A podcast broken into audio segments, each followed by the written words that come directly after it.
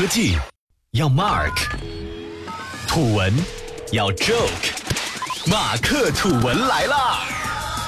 本节目由三十六克高迪传媒联合出品，喜马拉雅网独家播出。昨天，朋友圈被一个名为“小朋友画廊”的公益项目刷屏了，微信好友纷纷上传构画截图，爱心接力，为自闭症、脑瘫及精神障碍患者的画作点赞。这是由上海意图公益基金会在腾讯公益平台上发起的一个活动，名为“用艺术点亮生命”。相关善款由深圳市爱幼未来慈善基金会接收，将用于帮助患有自闭症、脑瘫、唐氏综合症等特殊群体。根据官网显示，该项目募集资金已经超过原定的筹款目标一千五百万元，并已停止接受购买，捐款人数超过五百八十一万。说起来，公益项目不止这一个，为啥小朋友的话就能刷屏朋友圈，与很多人形成共鸣呢？通过大家的评论以及以往的互联网公益项目，我想原因可能有以下几点：首先，互联网技术降低参与门槛，提高便捷度。其实说真的，这个社会上好心人总是占多数的，人人都想尽自己的绵薄之力，为社会献上一份爱。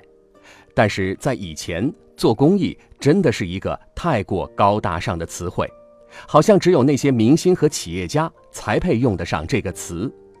同理，在现实生活中，我们这些普通人能够切实参与到公益项目的机会真的太少了。我自愿参与的第一个公益活动，就是买一瓶农夫山泉，向山区的贫困孩子捐一分钱。万幸的是，互联网时代为我们提供了便捷的技术平台，只需一个二维码，一个 H5 页面，我们就能够参与公益项目，还能进行实时转发，满足我们普通人都有的自我膨胀心理。其实仔细想想，我做公益，我骄傲，这真的有错吗？这种大众传播反而能够影响更多的人积极参与。除此之外，一元钱真的不多。而且便捷的第三方支付手段，不仅让做公益变得大众化，也让捐款变得更私人化。你可以自主选择捐款金额，免去了当众将钱扔进捐款箱的尴尬。第二点，互联网让公益变得生动有趣，提高参与度。我们通常熟知的公益项目都是主打卖惨，生命危在旦夕，家庭遭受巨大变故，多少都为公益带上了沉重的枷锁。让帮助他人这件原本自豪快乐的事情变了味儿。另外，这次公益项目并不是只有灰白色，而是多姿多彩的，带有文艺感的。一张张色彩饱满或朴素简洁的画，带有浓重的文艺色彩。人人都想当一回文艺青年。在朋友圈的留言中，谁的品味和我一样，也成为了讨论的话题。本次活动在捐助一元钱之后，你就可以获得一张画作作为屏保。相比于单向度的捐款，大家更愿意把它当做一次义卖，让公益活动在轻松愉快的氛围中进行。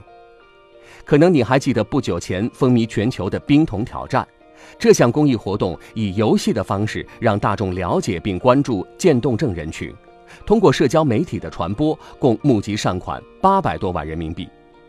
公益活动并不仅仅只是捐款，更重要的是让公益理念常驻人心，让公益的快乐传递给每一个受助者和捐助者。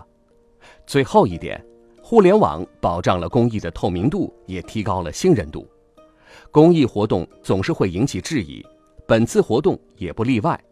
画作的真实性、钱款的去向等等质疑层出不穷。严格审视固然没错。好在这次腾讯公益平台并没有让大家失望，在 H5 页面，每幅画作下面不仅有文字介绍，还有一段作者的音频。说实话，当我听到音频时，心里一暖，觉得很踏实。最起码我知道我在帮助怎样的一群人。